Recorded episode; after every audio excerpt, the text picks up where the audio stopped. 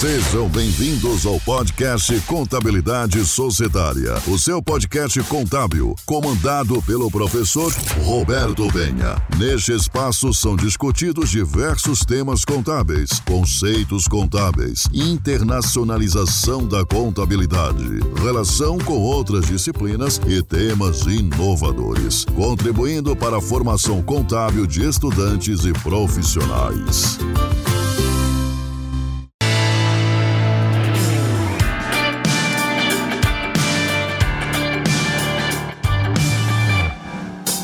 Você quer entender o que é investimento em coligada? O que é considerado como investimento em controladas? E equivalência patrimonial? Bem, esses elementos vão ser tratados hoje, nesta aula específica sobre investimentos em coligadas e controladas pelo critério de equivalência patrimonial. Acompanhe este episódio para que você possa aprofundar ainda mais no conhecimento da contabilidade societária. Vamos lá?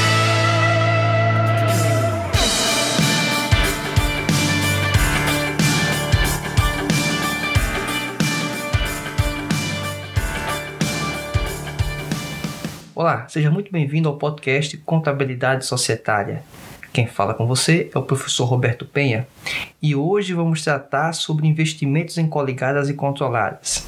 Isso está cada vez mais comum, dados os processos de investimento entre as companhias, inclusive de aquisições, de participações societárias, de fundos, de holdings, ou seja, joint ventures. Uma série de arranjos societários estão é, cada vez mais evidentes na sociedade. Né? Tem alguns, inclusive, teóricos que apresentam e indicam que cada vez mais a economia está caminhando para monopólios, ou seja, alguns setores eles vão ser praticamente dominados por poucas empresas. E isso a gente percebe inclusive quando se trata sobre investimentos em coligadas e controladas. Quando a gente pensa que uma determinada empresa ela é concorrente de uma outra ou que ela está competindo, na verdade ela tem o controle ou tem uma participação, uma influência significativa de uma outra companhia que em tese seria concorrente. Mas na verdade o que está está ocorrendo, o que está em jogo muitas das vezes é simplesmente uma diversificação de marcas para que possa parecer ou dar a sensação que há uma concorrência e que o consumidor final principalmente ele pense que está tendo vantagem em relação a comprar um produto mais barato de uma determinada marca, mas que na verdade está comprando do mesmo conglomerado econômico, do mesmo grupo econômico. Então, Fica essa informação inicialmente para que você tenha ciência. E aí vamos tratar aqui de alguns elementos, obviamente teóricos, por isso tratados no podcast.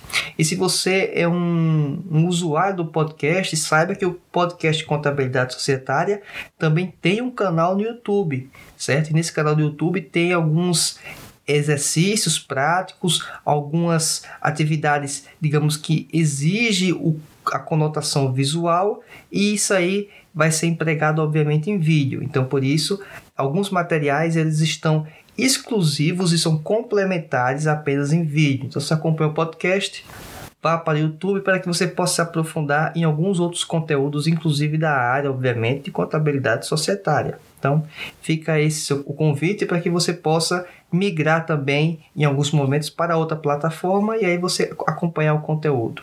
Bem, o que é equivalência patrimonial? Ele é basicamente fundamentado no fato de que os resultados e quaisquer outras variações patrimoniais de uma determinada empresa, né, uma investida, elas sejam reconhecidos ou contabilizados, obviamente, na investidora no momento de sua geração, obviamente, na investida.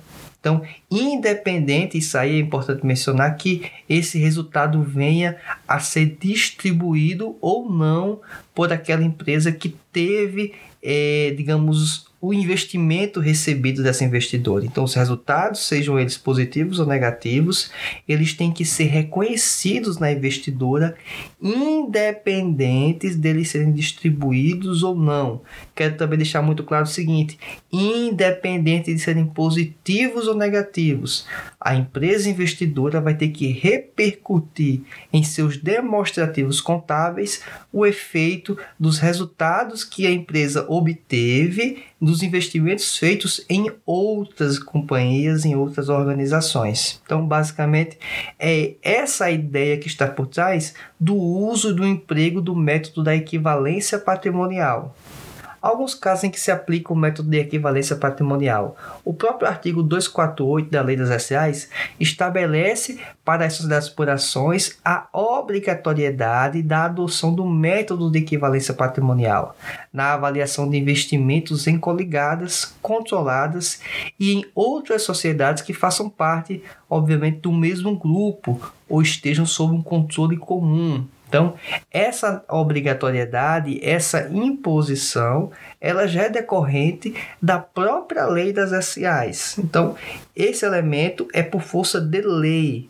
Mesmo existindo CPCs e documentos à parte, vamos dizer assim, que foram ratificados inclusive por alguns reguladores, que também estabelecem alguns direcionamentos sobre a aplicação da equivalência patrimonial. Mas, inicialmente, a própria lei das ela já capitaneia, ela já traz essa informação e essa exigência para as organizações. Uma situação importante a mencionar em que se aplica a equivalência patrimonial é em situações que um grupo empresarial, obviamente composto por diversas controladas, que essas detenham participações pequenas. Aí, um exemplo hipotético podemos considerar menores do que 10% desse capital, do capital votante.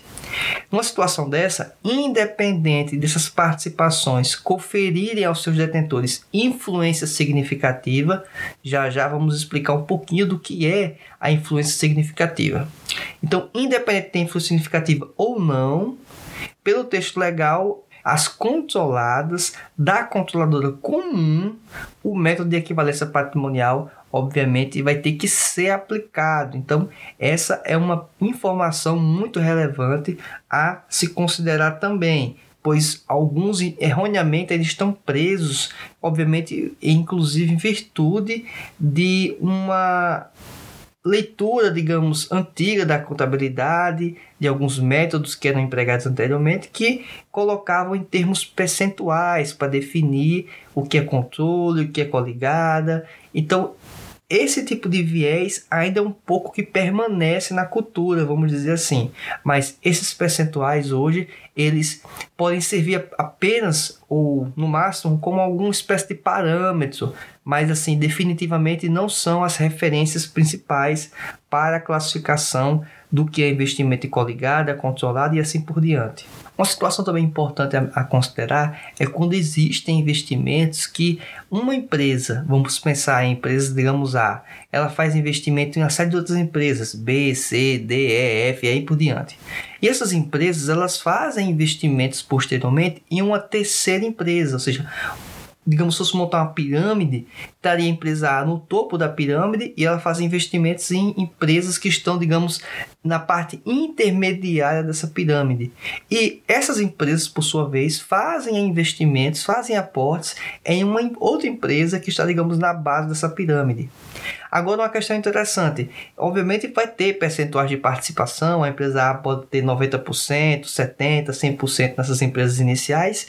Essas empresas vão ter participações também nessa outra. Então, mesmo que essa participação ela seja, digamos, até pequena, 10%, 15% dessas empresas que já estão recebendo aporte da empresa A, da empresa, digamos, mãe, essas empresas, por estarem sob um controle comum, elas vão ter sim que ter seus demonstrativos consolidados e na perspectiva de equivalência patrimonial, estou me referindo aqui obviamente, vão ter que ter essa repercussão obviamente em todas as empresas, na empresa B, C, D e assim por diante, visto que ela faz parte de um controle comum dentre essas organizações. Por que isso? Porque essas empresas B, C, D, E, vamos dizer assim, elas estão alinhadas, elas estão ligadas a uma empresa a, a empresa maior, a matriarca, vamos dizer assim. Então, essa perspectiva você tem que considerar bastante nas análises, ou seja, não pensar apenas em uma empresa de forma isolada, mas pensar numa cadeia que pode estar envolvendo essas organizações. Então, obviamente, a própria lei das SAs, ela menciona no artigo 248, né, que esse controle comum, então, vai levar as empresas ao controle da equivalência patrimonial em seus demonstrativos contábeis, o reconhecimento disso. O regulamento do imposto de renda, o RI, de 99, no seu artigo 384, determina que serão avaliados pelo valor do PL das investidas os investimentos considerados relevantes. Em que sentido? Sociedades controladas e coligadas sob cuja administração ou o investidor tenha influência ou que participe com 20% ou mais do capital social. Obviamente, isso ainda decorre da própria legislação do regulamento de imposto de renda ainda não ter alguns elementos, vamos dizer assim, atualizados para uma conotação mais próxima da, do processo de internacionalização da contabilidade. Então, percebemos que existe uma divergência de critérios da parte societária ou da área societária, como você queira bem chamar, em relação à área fiscal. Essa, esse conflito, ele pode existir? Pode existir. Então você vai ter que ter em alguns momentos critérios distintos para reconhecer o que é, obviamente, um investimento em coligada ou não, pois um critério da, do regulamento de imposto de renda é um, em termos percentuais. E já no critério da sociedade por ações na própria lei societária, como também os CPCs em conjunto, hoje é muito mais caminhando para o aspecto de termos práticos, coisas pragmáticas. Se é de fato controle, se é de fato coligada, e aí sim considerar com base nesses elementos. Então, em virtude disso, a contabilidade pode ter sim uma, uma distinção, um viés societário distinto do viés fiscal da apresentação da informação contábil para fins fiscais. Então fica também mais essa informação bem relevante, bem interessante para que possamos considerar. Agora vamos adentrar aqui na temática sobre o que é coligada e aqui trazer algumas, alguns textos, inclusive da própria legislação, que vão nortear aqui o pensamento a respeito. A Lei das Sociais, no artigo 243, menciona que as sociedades nas quais a investidora tenha influência significativa. Esse é o critério base para considerar investimento em empresas coligadas. Então, como você vai considerar o que é esse essa influência significativa? Esse é o ponto chave. É quando a investidora detém ou exerce poder de participar nas decisões das políticas financeira, operacional da investida, sem controlá-la. É essa a evidência base para considerar um investimento em empresa como coligada. A lei também dispõe ainda, menciona que a influência significativa é presumida. Eu quero deixar muito claro essa, esse trecho.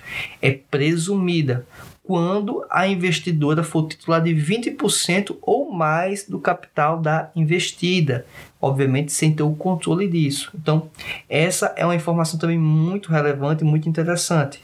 É quando a empresa possui mais de 20%. Esse é o critério principal? Não. É uma presunção. Se você tem uma empresa e você tem 20% dela ou mais, ou uma organização tem, né, vamos dizer assim, presume-se, né, que dificilmente essa empresa ou esse grupo, esse fundo de investimento, ele não vai ele não vai exercer algum tipo de influência na perspectiva operacional, políticas financeiras e assim por diante dentro de uma organização. E quando falamos aqui em relação a esse percentual, importante frisar também que isso deve acontecer quando menciona-se votos, capital que reflete em votos. Então não adianta eu ter 20% de capital de uma empresa e esses 20% são de ações preferenciais. Então a empresa possui, digamos, 50% de ações no mercado, 30% com direito a voto, 20% sem. Aí eu tenho exatamente, ou algum grupo tem, exatamente os 20% do não direito a voto. Então, como esse pessoal, essa empresa, esse fundo, ou essa pessoa não tem capital com direito a voto, Esse 20%, na verdade, é 20% de total irrelevância. Então, por isso que se presume que seja 20%, mas se presume que é 20% quando é capital votante. Se não for capital votante, não tem como essa empresa ou esse grupo, esse fundo, essa pessoa ter influência, obviamente, nas decisões da organização, porque o próprio tipo de ação dela não credencia essa pessoa, essa empresa, para que possa exercer esse tipo de papel dentro da organização, de manifestar sua opinião e de exercer, obviamente, sua influência. E a lei das raciais, ela trouxe uma reflexão importante a considerar sobre o que é investimento em coligada. E essas mudanças aconteceram recentemente em virtude do próprio processo de internacionalização da contabilidade, mais especificamente nas leis 11638 de 2007 e a 11941 de 2009, a qual mencionam que a contabilidade deve reconhecer sim os investimentos como equivalência patrimonial, independente do percentual de participação desse capital. E o critério para considerar o que é coligada é sempre que a investidora concluir que existe sim uma influência significativa sobre outra companhia, sobre outra sociedade, outra organização. Então, aí sim, atenda ao conceito do que é investimento em coligada e, obviamente, ela vai ter que reconhecer isso, avaliar pelo método de equivalência patrimonial. Então, com base nessas informações, podemos entender que os termos percentuais, eles não são os determinantes para a escolha de saber se uma empresa tem influência significativa ou não, se a empresa é coligada ou controlada ou nem sequer é classificado como coligado ou controlado e apenas sim como um investimento qualquer que não chega no escopo, não chega no nível de ser tratado como investimento em coligada. Então, a própria legislação ela dá esse amparo para a tomada de decisão. E aí pode acontecer algumas coisas até um pouco, digamos, talvez não tão lógicas para quem está com um pensamento, digamos, um pouco mais linear, ou até mesmo que não é da área, né? Alguém talvez com a participação de 5, 10% na empresa e poder sim exercer influência significativa. Em uma determinada empresa, ou fundo, ou uma pessoa, ter 20% de participação dessa mesma empresa e não ter essa influência. Então, isso é bem relativo. Então, é, depende muito de como está em termos práticos, em termos pragmáticos, o que ocorre dentro das organizações. Para facilitar o próprio processo de entender o que é investimento em coligada e controlada, e, obviamente, questões até um pouco mais gerais, o CPC 18, que trata sobre essa temática, ele indica aí um, formas ou mecanismos de se perceber o que é a influência significativa. Vou mencionar agora então algumas dessas evidências que o CPC 18 traz. E você estando com o CPC em mãos, né, com ele aberto, você pode procurar o item 7 do CPC, que ele vai trazer as referências para isso. Bem, o que é que diz lá? Representação do conselho administrativo ou na diretoria da investida. Essa é uma ótima referência. Quem vai exercer algum tipo de influência provavelmente coloca representantes, coloca membros ocupando cadeiras dentro do conselho de administração, dentro de uma organização. Então, é uma ótima referência você perceber isso. Digamos, a empresa tem lá sete cadeiras no conselho de administração e você consegue colocar duas pessoas em virtude da sua participação dentro da organização, então é uma demonstração muito clara que você tem sim, ou aquela empresa tem, na verdade, uma influência significativa dentro da organização. Uma outra perspectiva também de perceber isso é quando a empresa tem participação nos processos de elaboração de políticas, ou seja, envolvendo a decisões sobre dividendos, distribuições, então, essas políticas que a empresa vai adotar, e se você tem, a empresa possui mecanismos de exercer e de manifestar a sua opinião, inclusive fazendo com que decisões possam talvez ser tomadas com base naquela opinião, com base naquele parâmetro, é uma indicação muito forte da existência de influência significativa, ou seja, credenciando aquele investimento para que ele seja classificado como investimento em coligadas. Uma outra perspectiva também é quando existem operações materiais entre o investidor e a investida, ou seja, as operações em termos práticos dessa interrelação dessas duas companhias pode mostrar aí sim o aspecto da influência significativa. Uma outra forma também de perceber o que está ocorrendo dentro da organização é os, o próprio intercâmbio de diretores ou gerentes dentro das organizações. Em que sentido isso? Pense aqui, vou dar um exemplo muito é, talvez evidente e vocês vão perceber, você vai entender isso. Imagina um, um, banco, que é muito comum, um Bradesco, por exemplo. Esses bancos têm lá uma série de braços dentro desse banco Bradesco. Tem o Bradesco Seguros, aí tem o Bradesco Previdência e assim vai você percebe isso dentro da, da carreira de gestão né, de, de algum desses gestores nas organizações, que ele hoje é presidente, digamos, do Bradesco Previdência. E depois de seis meses, um ano, dois, ele está como vice-presidente do Bradesco Seguros. Então, perceba que há uma mobilidade na área de gestão dessa organização. O gestor ele não está saindo do grupo econômico, ele fica migrando, fica participando em diversas, vamos dizer, vertentes dentro dessa organização. Pode ser uma característica, obviamente, de controle, que é um elemento que a gente vai ver um pouco mais à frente, mas também pode ser uma característica de elemento apenas como coligada. Você tem uma participação, tem uma influência significativa e você consegue fazer que haja esse intercâmbio, essa permuta de gestores, de, diretores dentro das organizações. Uma outra perspectiva também é o provimento de informação técnica essencial. E aí só consegue ter esse tipo de informação privilegiada, vamos dizer assim, é quem tem, obviamente, uma influência significativa para que essa informação técnica que é essencial ela possa ser oferecida, possa ser ofertada para uma outra empresa, no caso a investidora. Então isso só vai acontecer se no mínimo você tiver, a empresa tiver uma influência significativa naquela organização. Caso contrário, é inimaginável isso vir acontecer. E agora vamos falar um pouquinho rapidamente sobre controle.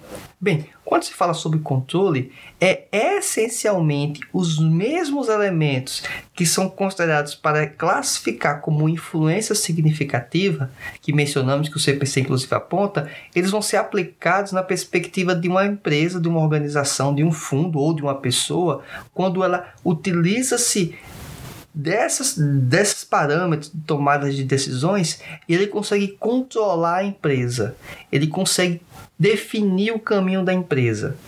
E aí, para ficar talvez até um pouco mais evidente isso na sua cabeça, pense numa empresa muito grande, no caso a Petrobras, como referência. A Petrobras tem capital privado, inclusive muito pulverizado, vamos dizer assim, ou seja, uma série de investidores que possuem capital da empresa, mas também tem a participação do governo federal, o governo brasileiro. Quando percebe que o preço do combustível, na verdade, é definido essencialmente não pelos demais investidores, inclusive alguns que podem ter a influência significativa, mas sim é definido com base na decisão do governo federal. Aí percebe então que o próprio governo federal ele usa do poder do controle que ele tem e ele consegue definir a política de preço, inclusive se dizer se o preço vai subir ou não do combustível como referência. E aí percebemos ao longo do tempo, inclusive o uso, digamos, político, né, da Petrobras, não estou nem falando do aspecto de corrupção, estou falando do aspecto de política de preço, para conter inflação e assim vai. Então, toda discussão por trás sobre isso, se é para fazer isso ou não, não é questão de, de entrarmos na discussão sobre isso, mas é apenas mostrar como isso é bastante comum e isso ocorre.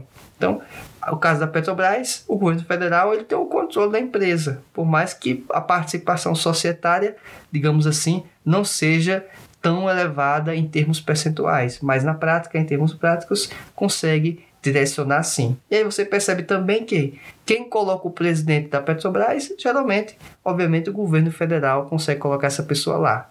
Por quê? Porque controla a organização como um todo. Então, basicamente, é essa a ideia, é essa a essência. Após essa apresentação sintética, mas entendo eu, com a profundidade necessária para que você possa entender o que é investimento em coligada e controlada e o critério de equivalência patrimonial, você pode sim se aprofundar, obviamente, em outros materiais.